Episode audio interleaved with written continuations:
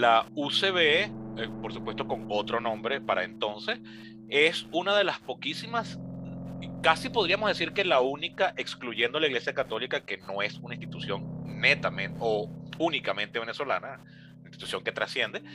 La UCB es la institución más antigua del país, aún vigente, incluso más antigua que la República, que apenas tiene, bueno, desde que se inició la revolución 200 años, pero creo que la cuenta se lleva desde 1830.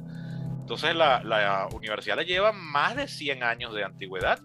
Uno podría decir, bueno, de cajón, que, que solo muy pocas cosas, pero no, en, Estados Unidos hay muchas universidades, bueno, tanto como muchas, pero varias universidades que son muy anteriores a la fundación de la República. Y hay muchas instituciones que todavía están vigentes que son anteriores a la República. De hecho, los famosos 13 primeros estados del país que siguen existiendo hoy con su misma conformación son también anteriores a la República. En el caso venezolano es con nuestra guerras civiles y constantes revoluciones y refundaciones y esta cosa atávica de nosotros los latinoamericanos estar empezando de cero siempre otra vez.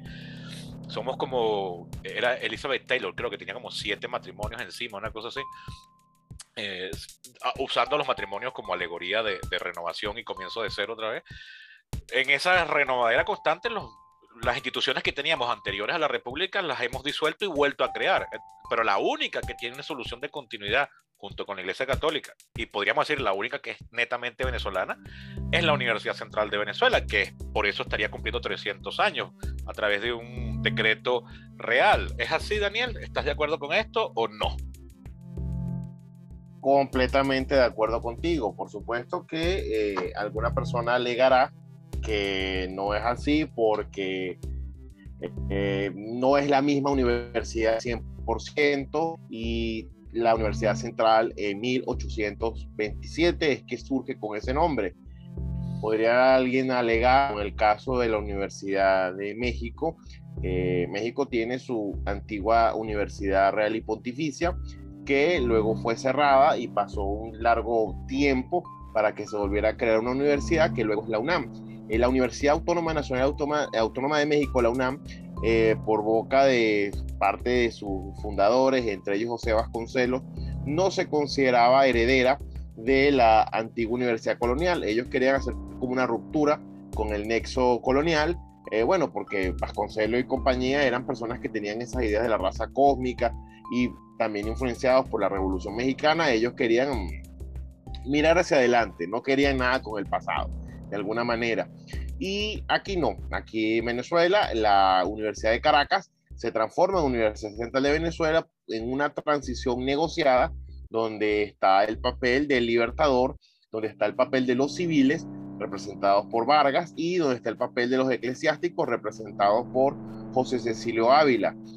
Eh, y bueno, hay negociaciones eh, que permiten una transformación de la universidad de una casa de estudios eh, monárquica y eclesiástica una casa de estudios laica, seglar y republicana.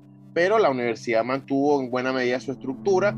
Eh, digamos que esa transición garantizó la continuidad de la institución ya creada en la época colonial y bueno, eh, por eso sí podemos decir que es la institución más antigua.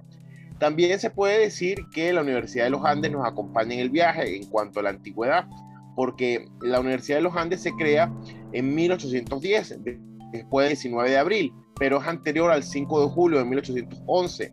Así que está en ese interregno, en ese lapso del fin de la era colonial y el nacimiento de la república. Pero yo prefiero seleccionar que la etapa independentista, vista en, retrospectiva, comienza a partir del 19 de abril. Por lo tanto, eh, la ULA no es una institución de la era colonial.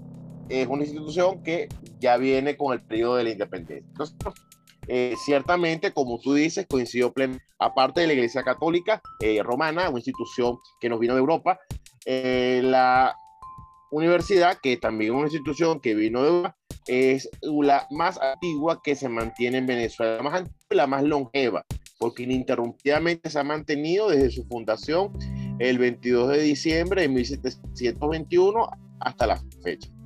Ahora, una, una pregunta. Bueno, em, eh, para los que nos están oyendo, el nombre original de la universidad era Real y Pontificia Universidad de Caracas.